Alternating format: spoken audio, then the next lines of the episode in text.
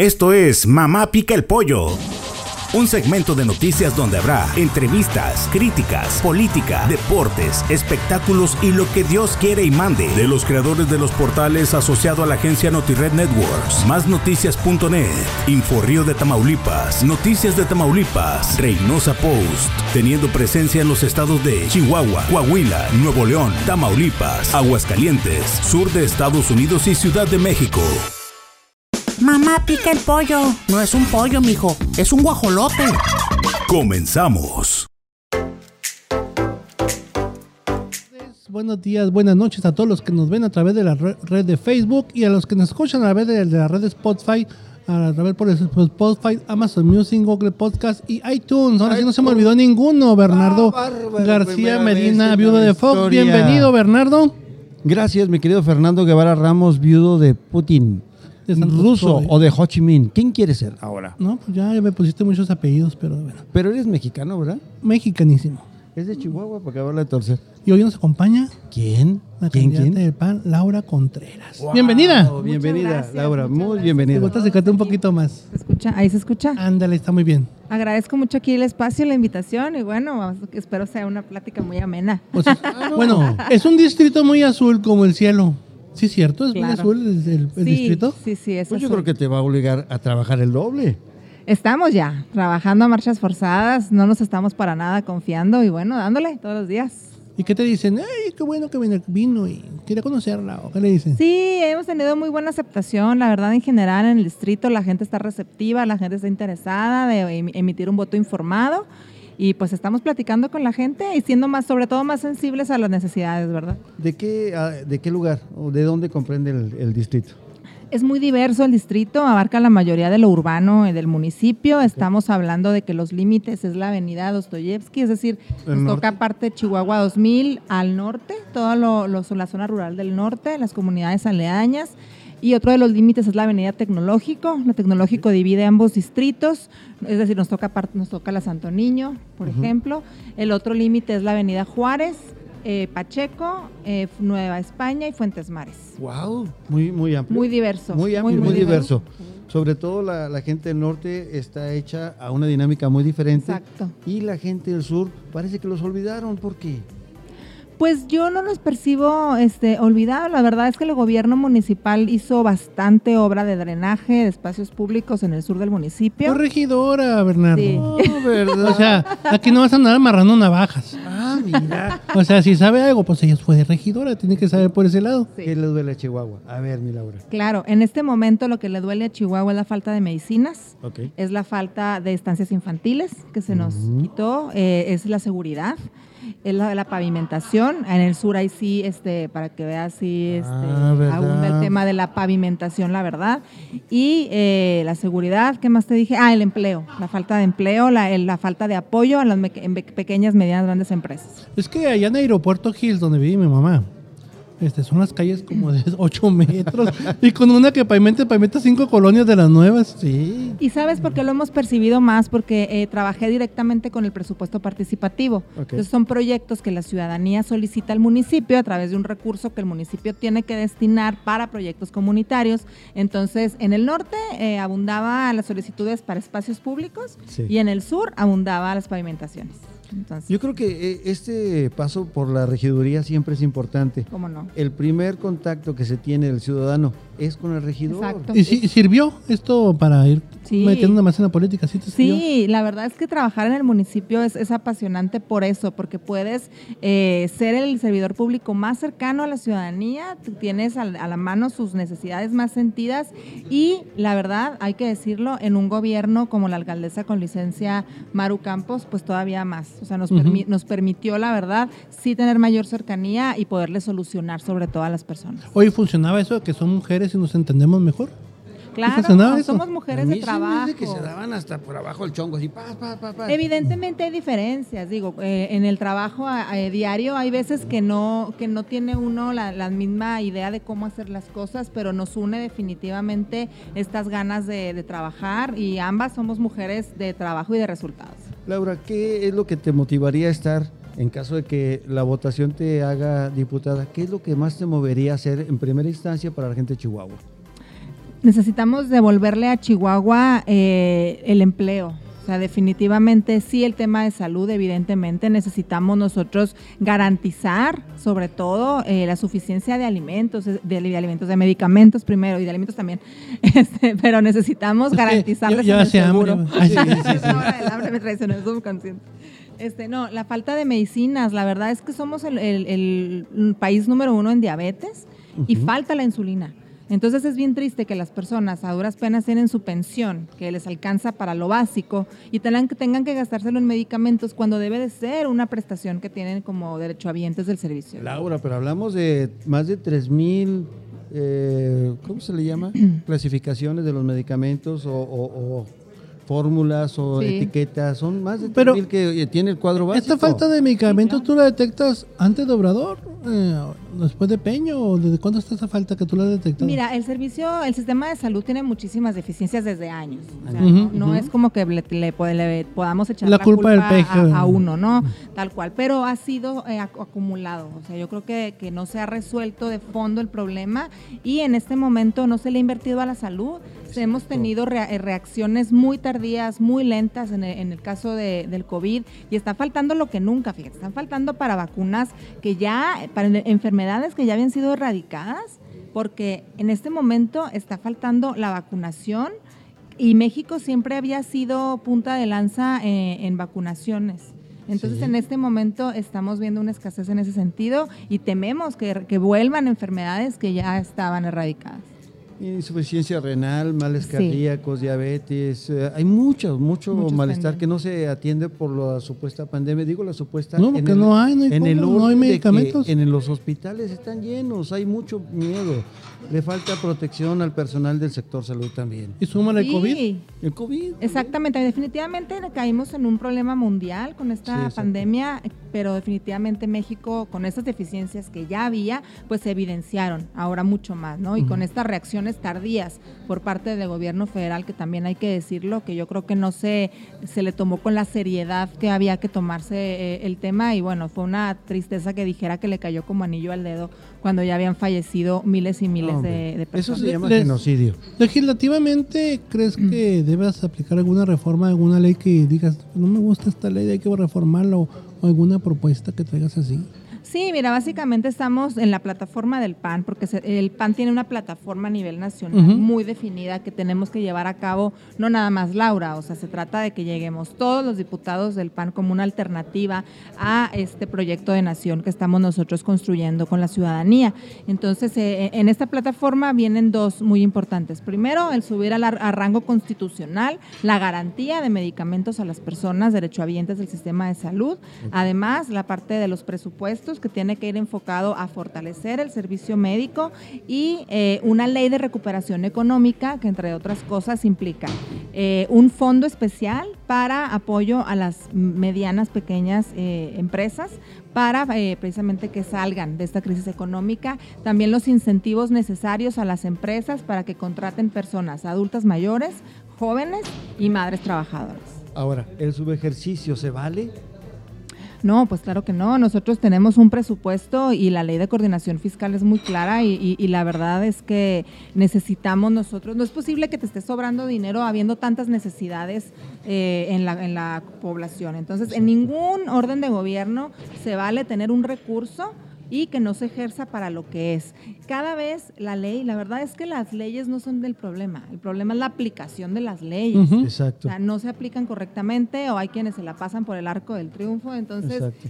el gobierno federal ha tenido demasiadas observaciones por parte de la Auditoría Superior de la Federación por la opacidad de los programas sociales. Sí. Es decir, se están dando becas, ok, muy necesarias, y lo vemos, pero eh, no se están viendo resultados de ese recurso. No, incluso ya que tocaste todo el tema, hay dinero que supuestamente se entregó en las becas y no saben qué pasó. Exacto. Más de dos mil millones de pesos que no saben dónde quedaron. Se han entregado a personas que ya fallecieron, entregando entre comillas a personas que ya fallecieron. No Peligro y votan en esta elección. Exacto. Exacto. corremos un grave riesgo precisamente porque, porque no se están respetando ni la división de poderes. O sea, el presidente no permite que se le diga nada de que está mal, o sea, él pretende controlar todo y es un riesgo que estamos viviendo.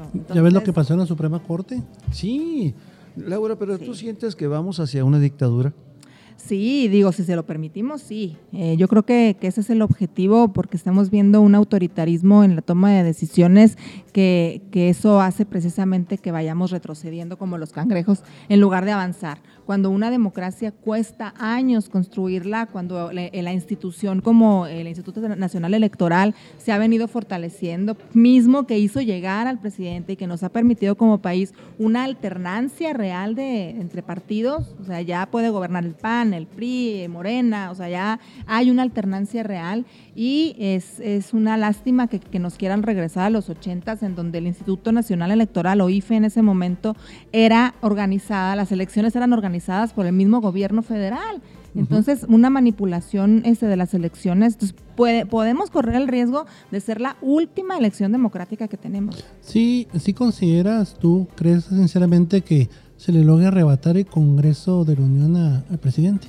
Yo creo que sí. Eh, hace un momento estuvimos con, con, Héctor Larios, que de ahí del partido que, a, nivel nacional, que vino a, acompañarnos a algunas entrevistas y coincido con él en el sentido de que nos va a ir mucho mejor como nos manejan la, en algunas encuestas y creo sí, porque lo, lo hemos eh, percibido, existe el ánimo de la gente de esta preocupación y sobre todo yo creo que la participación sí vamos a lograr un 60% aproximadamente porque veo que la gente está preocupada y ocupada en este sentido. Oye, Laura, pero el desencanto es, es real, es, es, contundente, es diario, que la gente se está quejando que le falta comida, que le falta sí, claro. seguridad de trabajo, que le falta medicamento, y aparte el fastidio de ver tanta mezcolanza política. Sí, claro. ¿Cómo sientes tú el ambiente aquí en Chihuahua? Mira, tenemos que ser muy cuidadosos, muy empáticos con la ciudadanía ante el momento que están viviendo. Ahorita no les interesa si, si PRI, si Morena, si PAN, les interesa que les demos soluciones, necesitan confiar en nosotros y esto es lo, es lo complejo, ¿no? Yo lo que llego a las personas en las casas les digo, mire, necesidades hay muchas, propuestas hay muchas. Básicamente nosotros creemos que son estas dos, pero básicamente conozca a la persona. O sea, conozca mi trabajo, le invito a revisarlo, le invito a, a, a, ver los resultados que se han tenido y yo creo que eso te va a dar un, una noción de, de, cómo vamos a hacer el trabajo. Y con lo que yo me comprometo con las personas, así en, en corto y en medios de, de, comunicación, es lo que yo puedo hacer, lo que está en mis manos desde ya, es seguir uh -huh. en contacto permanente contigo. O sea, yo en mis redes sociales, desde que fui regidora, eh, contesto siempre mi, bueno, mi Facebook es el que más utilizo en este momento. Ya estoy ahorita familiarizándome con otras plataformas. ¿Es Facebook? Facebook. ah, vaya, vaya, Facebook.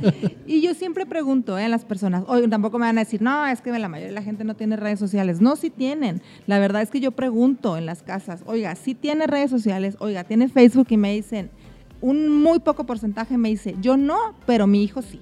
O mi sobrina sí. Uh -huh. Pero ahora la pandemia, ya no te puedes reunir con la gente, ya no hay actos. Ya, pues puro virtual, Oye, hasta la escuela, sí. Oye, claro. Laura, y estamos en riesgo de que una semana o más podamos estar en un rojo.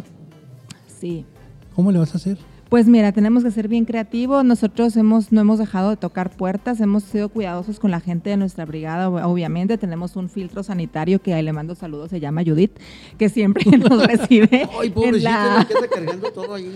No, llega, le toca la frente a la gente. Ah, sí. está bien, pásele. Está muy caliente, no, este es de otro partido. No, no, no. Nos recibe en casa de campaña, nos sanitizan. Oye, oye, no, no, te reciben así con malas bueno. palabras porque está muy caliente ahorita la raza aquí. Está, desgraciadamente. No, ese discurso, distrito no, Bernardo. Este discurso de odio polariza y, y, en los cruceros, ahí en los semáforos, en las casas, sí nos ha tocado gente ahí un tanto este, grosera. Sí, sí. Pero bueno, tratamos de poner nuestra mejor cara y, y, nosotros, este, mucho gusto, le invito a revisar nuestra propuesta y. Oye, bueno. ¿qué dices? Gracias. Usted, mucho gusto y su mamá Gracias. también. gracias, mi mamacita está perfecta. Gracias, gracias. Pero en general muy bien, ¿eh? La mayoría, bueno. la mayoría de la gente nos recibe bien, nos escucha uh -huh. y, y te digo, estamos generando esta, esta comunicación, ¿no? Y me dicen, es que no es cierto, es que todos así igual. Y yo, digo, es que a mí también me han quedado mal. O sea, yo soy como usted, pero alguien lo tiene que hacer. Sí. Digo, entonces confíe, de ese, déme el beneficio de la duda y, y, póngame a prueba, mándeme un mensajito. Si no le contesto, ya me manda la fregada. Pero si le contesto, oh, no, no, vota no, por mí. No, no, no.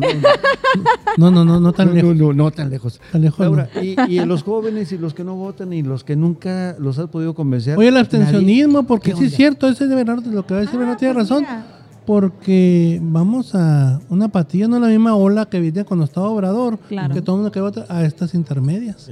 Sabes que traemos un equipo joven, ¿eh? O sea, incluso, bueno, aquí está presente Natalia, ella me ayuda con redes sociales, ella tiene, es, es muy joven, entonces ella, la verdad... eh, y el viejito sí, ¿quién es? Ah, es Félix. Bueno, Félix también es joven, no le estoy diciendo que está no, enojado, pero ¿Qué le pasa? ¿Quiere ir al baño? ¿Por qué esa cara que tiene? no sé, está enojado. Está sí nació.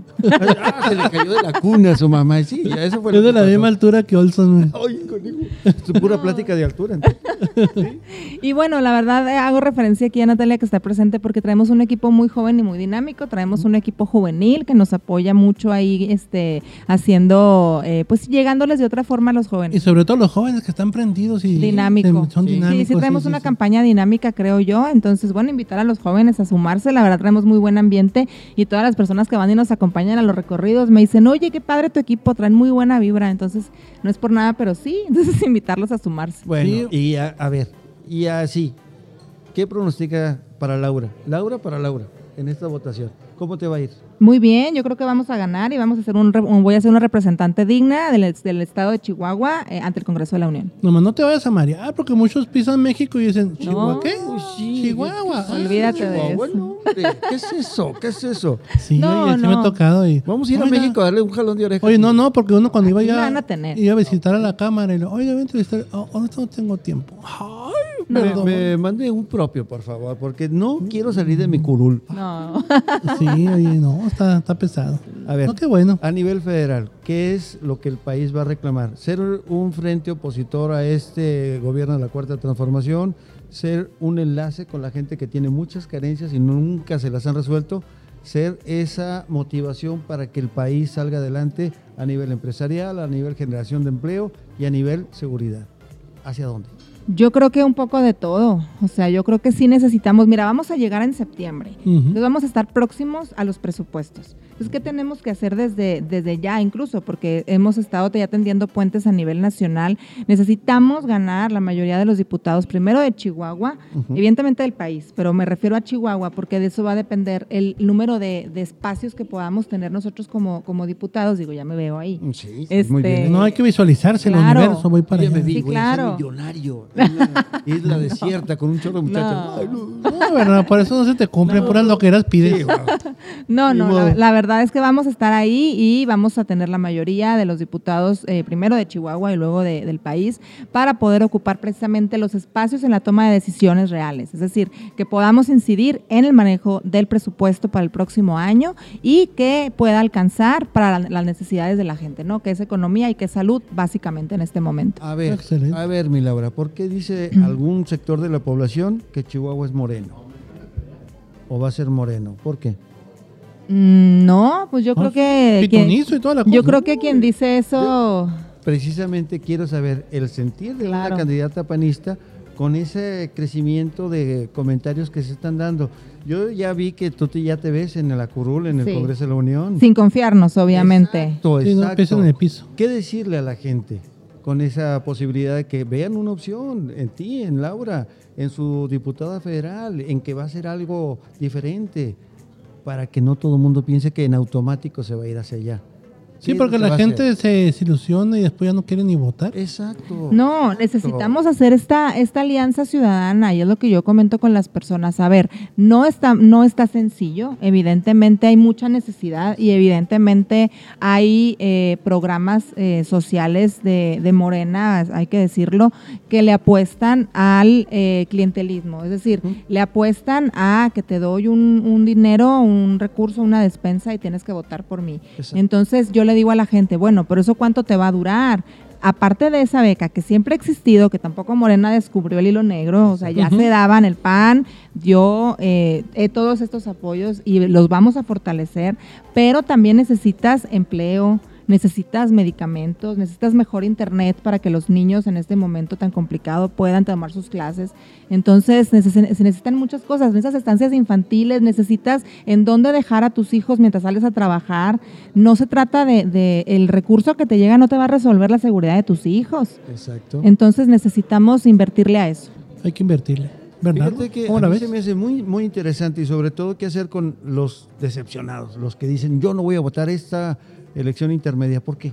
¿Qué hacer con ellos? A los indecisos. A los todo. A los indecisos, no, pues decirles que, que es un momento clave para nuestro país, que estamos en riesgo, como lo mencionaba ahorita, de caer en una, en una dictadura que ya estaba eh, superada desde hace mucho tiempo. Esta alternancia que nos dan las instituciones, necesitamos fortalecerlas para precisamente tener un país de avanzada, ¿no? De acuerdo. Laura, yo quisiera invitarte en estas semanas de las que siguen. Eh, nos hagas una- un espacio en tu agenda, pero para ir y entrevistarte en el campo Ah, claro. con tu gente, que nos diga, pues tú no dices una cosa, pero que nos diga Oye, tu gente que no lleva lo que su piensa. filtro, que no lleva su filtro. ¿Te imaginas a la ¿Cuál pobre muchacha filtro? cargando ese filtro sanitario? Ah. No, ¿para qué? No, pero lleva Félix. güey. Ah, no, no, sí. Cárgalo a él, cárgalo Oye, sí todo. te agradezco, gracias por estar aquí Gracias. nosotros con la mamá Pica el Pollo. Te invitamos a regresar y que nos invites al Sí. distrito directamente ahí en la colonia con la gente que te conoce que sea viva voz ellos que nos hablen un poquito de ti y, y tu campaña. ¿Qué te Ah, parece? yo encantada, ah, yo encantada, y como dices tú, no hay cómo vivirlo, entonces pues yo los Nosotros invito. somos buenos para caminar, ¿eh? Órale. Caminante. Ayer caminamos más de 18 mil pasos, ¿eh? Entonces, Ah, usted, 18 mil pesos son usted no 18. camina 20 kilómetros diarios y, y ¿qué? ¿5 mil casas al día? Oye, yo eh, conocimos a un pelado que dice que recorre mil casas diarias, 20 kilómetros diarios. ¿Cuántas? ah, caray. 10 mil. ¿En avión? En nombre, a, a patín. Y luego en 600. Ay, qué bueno que vino. No más pues, Un saludo, por cierto. Un saludo. Ya sabe quién. Que Ok. lo entrevistamos hace Gracias. Bernardo García Medina. Laura Gracias. Contreras, muchas gracias por acompañarnos en este episodio Laura, gracias. 43 de Mamá Pica el Pollo. Y sigue el pollo. ¿43? 43. ¿Te estás haciendo rucailo, Ya, chavo? mira, ahí vamos, ahí vamos, ahí va el pollo. Au, 43. Gracias, gracias, gracias. Gracias, Esta fue una edición más de Mamá Pica el Pollo. Gracias al producer y a todos. Mamá Pica el Pollo fue una producción de NotiRed Networks México. Los contenidos aquí presentados no son nada serios y por eso nadie debe escuchar este programa. Coma tacos y tripitas.